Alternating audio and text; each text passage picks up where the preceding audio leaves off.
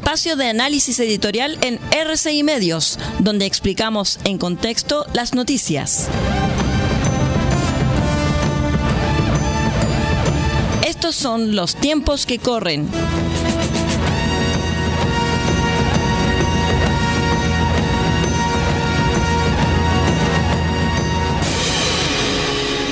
¿Cómo están estimados amigos? Bienvenidos una vez más a este espacio de análisis y opinión denominado Los tiempos que corren.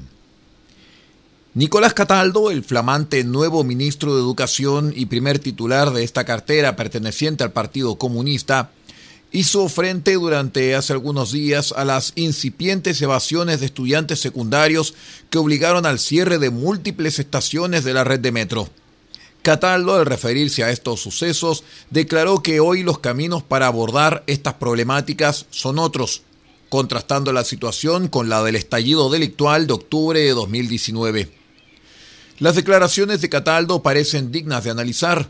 No se trata de una mera inconsistencia temporal, se trata de un tema más profundo, del sinceramiento de la relación instrumental del Partido Comunista y un sector de la izquierda con los violentistas. Cuando la violencia es funcional a los fines del comunista, se valida. Cuando deja de ser útil porque ya posibilitó el acceso al poder, se repudia. Cataldo en la actualidad no vela por el orden público, ni por el derecho al libre tránsito por convicción. Lo hace por conveniencia. Para el Ejecutivo, las evasiones masivas no son malas per se solo son malas cuando amenazan sus cómodas posiciones de poder. Pero la culpa no es de Cataldo, él solo desempeña un rol.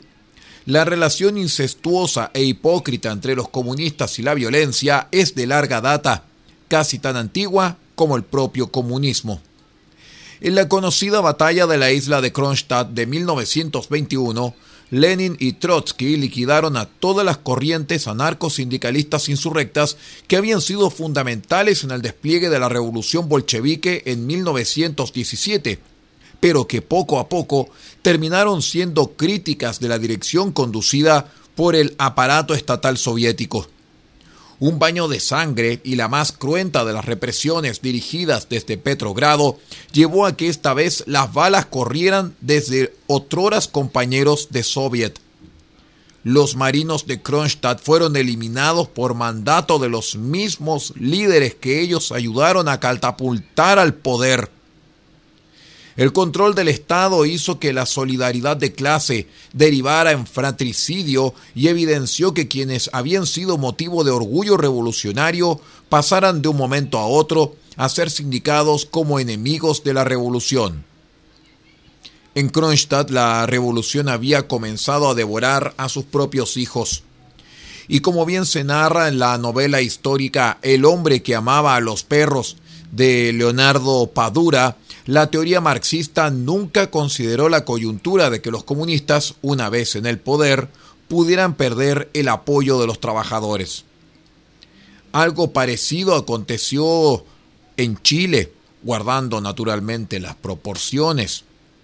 Los mismos actores que celebraron las evasiones masivas de estudiantes secundarios con esos recordados tweets de gracias totales cabros son hoy quienes declaran desde el gobierno que hoy no es la forma.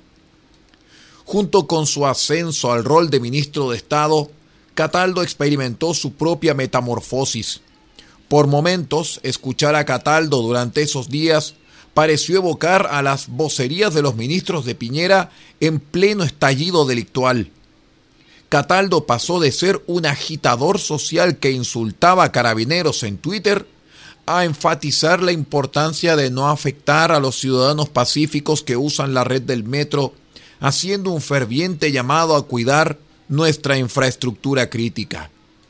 Sí, misma infraestructura que el anterior gobierno buscó proteger a través de un proyecto de ley presentado con posterioridad al 18 de octubre de 2019 y que el actual presidente Boric, junto con su vocero Camila Vallejo, de quien Nicolás Cataldo era jefe de gabinete, rechazaron cuando eran parlamentarios. Entonces el libreto empleado por Cataldo se ajusta a la máxima de evitar a toda costa que una vez más en la historia sean los hijos de la revolución quienes devoren a los progenitores. Pero lo que el titular comunista se niega a ver es que la fagocitación inversa que él propone, es decir, aplastar a los hijos de la revolución, conducirá inevitablemente al mismo fracaso. Lo de Cataldo y el Partido Comunista, una vez más, es solo impostura. Como señalara el Premio Nobel de Literatura y víctima del comunismo, Alexander Solzhenitsyn, cualquier hombre que haya proclamado la violencia como su método está inevitablemente obligado a tomar la mentira como su principio. Que tenga un lindo día. Hemos presentado el espacio de análisis editorial en RCI Medios, donde explicamos en contexto las noticias. Hasta aquí llegan los tiempos que corren. Hasta una próxima oportunidad.